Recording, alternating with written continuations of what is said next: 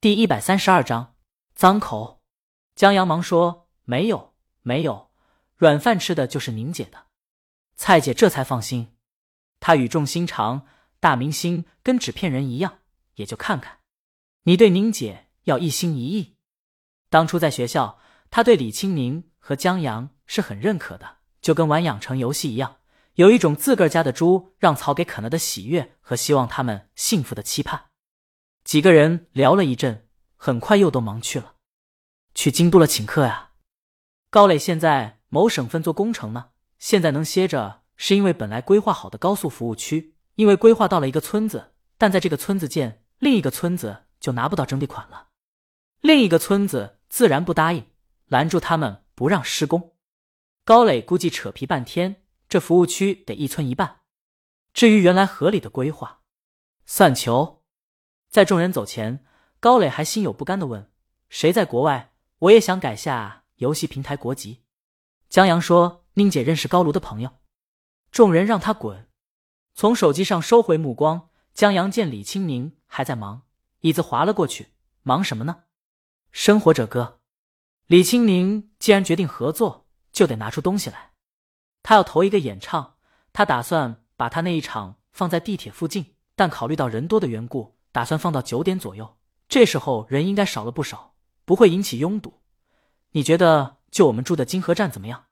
金河站后面有一片空地，走个来回的七八分钟。早上挤地铁排队的人能把这五分钟的路给填满。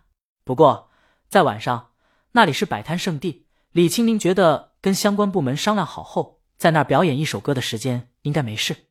江阳还不知道《生活者歌》是什么节目，看了策划案以后，点头觉得可以。就算七点下班，两个小时以后地铁差不多会少许多，后面回来的大多加班狗。江阳头一份工作就一个半小时的地铁。李青宁写下来。江阳在旁边悠悠的说：“你老公就是那加班狗中的一员，你得补偿我。”李青宁笑了：“关我什么事？”江阳瞪他。李青宁，好好好，我错了。他贴近江阳，亲他一口，行了吧？江阳不过瘾，又亲了过去，再一乱情迷，手不由自主的往开山里伸。李青宁打了他手，他们收拾东西，不工作了，直接回家去。期间，江阳还下了个车。本来他不想下车的，家里粮油蔬果断顿了，依然不能阻止他的懒惰。可李青宁说橡胶制品断了，江阳就不得不去。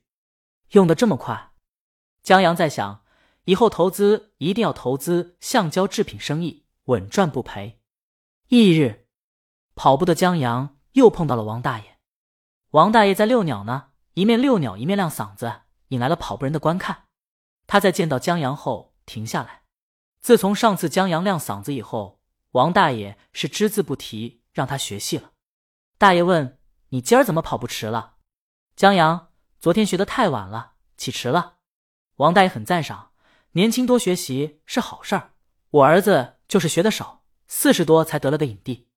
江阳这就不跟大爷凡尔赛了。王峥现在四十多了还单身，学习机会可不就少？上自习能上出个什么结果来？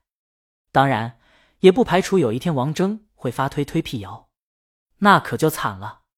走，带你吃京都最得道早饭去。江阳。让大爷上一边遛鸟去，不就想让我请你吃炒肝？做梦！王峥怕他胆固醇高，江阳就更不会自惹麻烦了。王大爷说江阳学坏了，上次还尊老爱幼呢，今儿就出言不逊了。你就跟红子一样，学好难，学坏简单的很。我又不是鸟。江阳问他的红子怎么学坏了，王大爷说不是他的红子，是公园里一个鸟友的红子。昨天气的鸟友把自个儿的鸟摔死了。为什么？一个小年轻也想学养鸟，什么也不懂，养了一只玉雕，玉雕就会打嘟噜，是脏口，就一声把那鸟友的红子弟儿给带走了，气得鸟友摔死了自个儿鸟。王大爷说到这儿，哎，你别说，你和玉雕一样，你那就是脏口。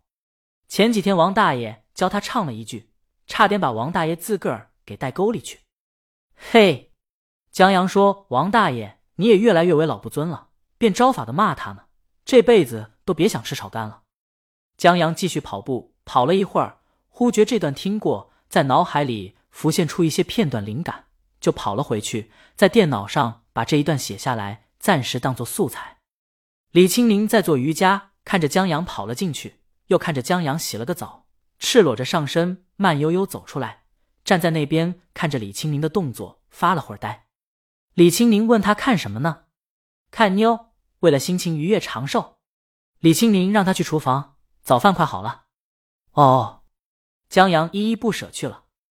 今天李青宁和陈姐他们要跟 Sing 音乐平台的人谈节目的事儿，江阳要去见张大卫。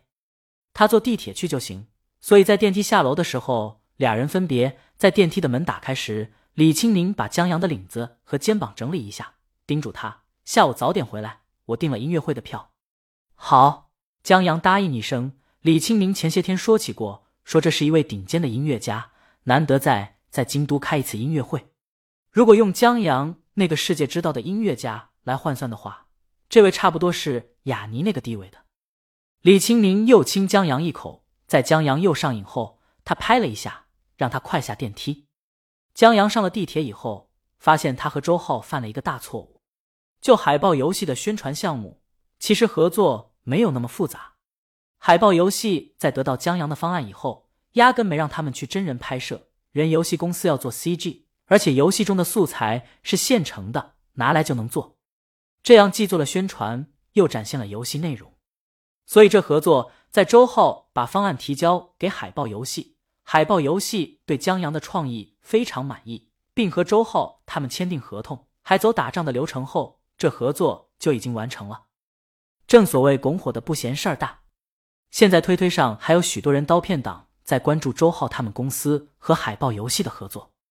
海豹游戏很快就他们的合作发了个推推，艾特周浩他们公司官方推推。他们的推推配了一张图，一张 P.S. 的丧尸流泪图片。谢谢，已哭，绝妙的创意。丧尸因你们而崇高，让我们对作品有了多维角度的审视。感谢。另外，大家的刀片可以准备起来。在拱火的粉丝们一看，这就已经达成合作了，这速度未免太快了吧？还有这一哭是什么意思？把他们的胃口全吊起来了。许多人在海报游戏推推下，强烈要求海报游戏好歹透露一下，满足他们的好奇心。奈何海报游戏无动于衷。关注催泪大作的粉丝又到江阳他们公司官推下起哄，大魔王都给寄刀子的点赞了，劝你们不要不识抬举，让我们看看你们又出什么催泪大作了。运营官推的韩小小也纳闷呢，他在推推上怨念深重的说：“别问我，我不知道。”我们创意总监除了打游戏在公司，其他时间都在陪老婆。推推下面评论一串的省略号，接着是一串求职留言。你们公司还招人吗？我想去。我可以只要基本工资和五险一金。我可以不要工资。我倒贴一个月工资，就缺一个优美的打游戏环境。韩小小忽然觉得自个儿屁股下的位子有点抢手啊。